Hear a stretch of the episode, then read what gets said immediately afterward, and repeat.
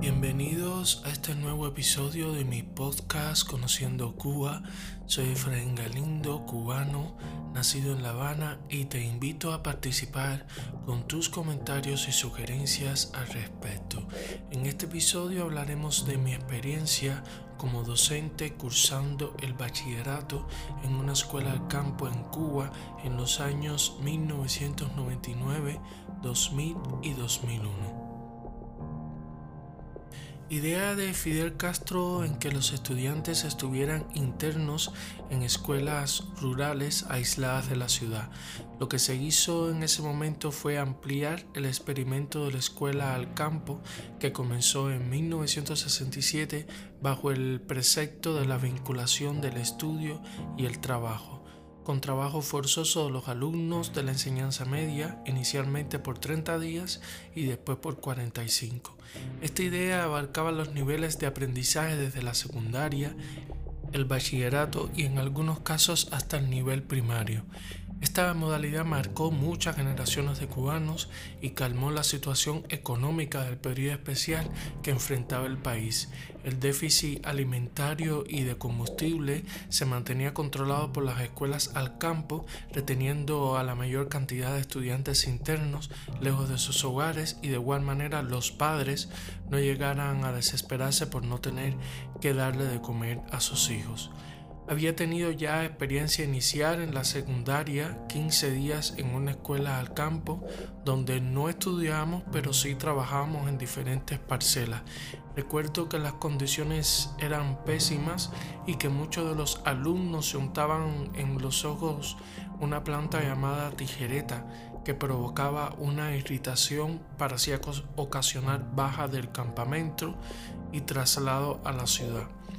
Con esta experiencia me llegó el bachillerato o el preuniversitario en Ceiba 7, escuela disponible para toda Ciudad Habana y sus municipios adyacentes. No había otra escapatoria.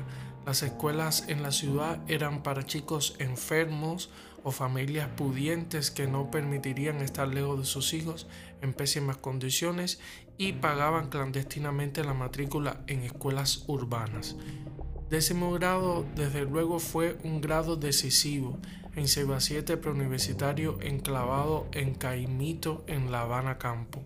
Las grandes matrículas, el caos durante todo el curso por la adaptación de los estudiantes en su primer año fue un infierno tanto para los profesores como para los mismos alumnos. La asignatura matemática logró depurar un poco toda esa matrícula de alumnos que no pudieron aprobar la asignatura y algunos que no lograron adaptarse. Muchos de ellos se fueron de la escuela para estudiar distintos oficios, pero todo aquel que quería estudiar en la universidad tendría que quedarse en la escuela. Con esto descarto la idea de que nadie estaba obligado a permanecer en el centro escolar pero valía la pena tanto sacrificio por una carrera universitaria. Era la primera vez lejos de mi casa, de mi familia, tener que convivir con gente desconocida, dígase alumnos y profesores, en pésimas condiciones y trabajando en campos de naranjas, chapeando surcos interminables de hierba de Guinea. Si eso no era una prisión, estaba muy cerquita de serlo.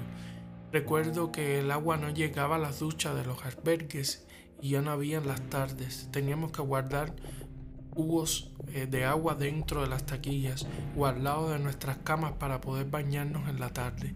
Recuerdo en inspecciones provinciales donde nuestra escuela obtenía el primer lugar siendo la beca con más higiene de las demás del complejo de Ceibas.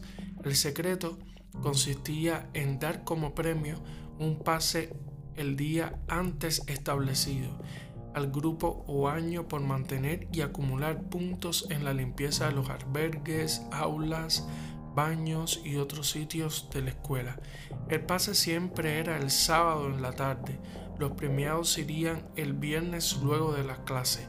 Todo por estar lejos de ese infierno. Recuerdo a uno de los profesores de guardia dejar salir a una alumna con el novio que la venía a buscar en una motocicleta en la noche para luego volver en la mañana antes de que viniera eh, la guagua de los profesores. El premio para el profesor, un desayuno con manzana incluida.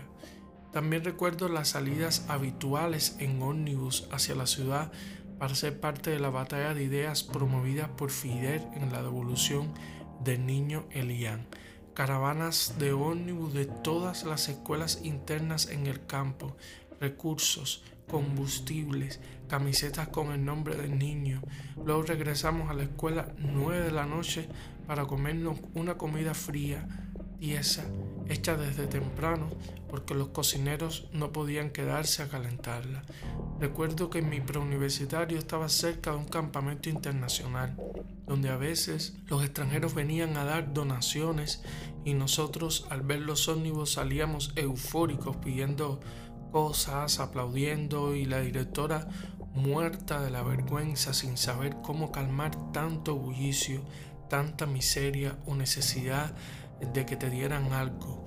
Luego las donaciones eran para los mejores estudiantes, los mejores trabajando en el campo, los mejores profesores.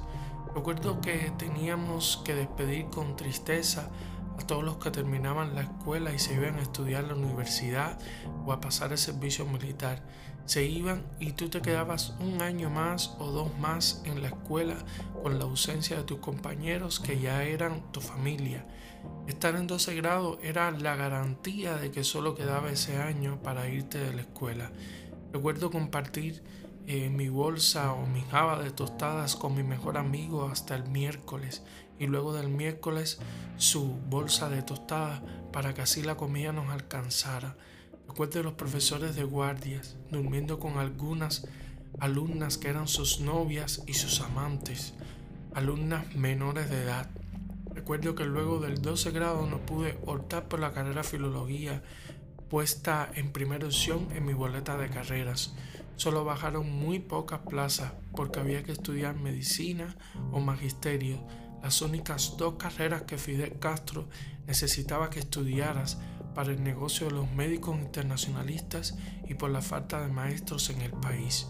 Yo opté por la de magisterio solo para no tener que dar dos años de servicio militar obligatorio y pasar solo un año por haber obtenido una carrera universitaria. Recuerdo que solo por un momento fui feliz, me sentí útil, que valía la pena tanto sacrificio. Todas mis amigas llamándome a voces en el albergue de varones para que bajara a leer las novelas que escribía, historias que me inventaba y que luego escribía con puño y letra, pues mi letra era tan ilegible que no me quedaba de otra que leerla en voz alta. Muchos sentados en una rueda alrededor de mí, escuchando mis historias llenas de personajes sufridos, padecientes, muchas compañeras llorando cuando llegaba ese final feliz, donde los personajes al fin le hallaban un sentido al sufrimiento, esa vida que no terminas de entender pero la vives, esperando mejores momentos y recoges el fruto del recuerdo cuando miras hacia atrás, encontrándole el sentido a las cosas. Y ese mismo sentido lo puedo ver claro hoy, que ha pasado mucho tiempo, que ya tengo una cierta edad, donde se entiende todo lo que sucedió. Es verdad que me enseñó el estar internado en esas condiciones a ser más independiente. Tengo recuerdos muy bonitos de profesores y compañeros entrañables, pero tampoco dejo de pensar que me arrancaron de mi hogar a la fuerza, sin tener opciones. Si quería seguir estudiando debía pasar por esa experiencia, tres años de mi vida en los cuales soñaba con que pasase con la mayor rapidez posible y luego pienso, ¿fue esa la educación gratuita de la que tanto se habla en Cuba? ¿Acaso no pagamos con el trabajo arduo en el campo? Fuimos una generación que quería estudiar una carrera, tener un título, pero también fuimos esa generación que, que soñó irse del país, país que se volvió esa prisión, esa escuela en el campo, y nos fuimos con los recuerdos, con la experiencia de haber pagado con nuestra vida lo que nos tocaba por derecho propio. Esto es solo una visión personal de lo que yo viví como adolescente. Quizás algunos de mis compañeros o personas de mi generación tienen otro punto de vista. Solo quise compartir estos momentos vividos. Desde luego ya esas escuelas internas no existen. Los preuniversitarios en la ciudad ya están activos con la mayoría de sus matrículas y me parece que es bueno que se recuerde este tipo de educación de la cual fui parte Espero que te haya gustado el episodio. Si es así, te invito a que le des like y te suscribas. Y los espero en un próximo episodio. Soy Efraín Galindo, cubano, nacido en La Habana. Y las gracias por acompañarme en mi podcast Conociendo Cuba.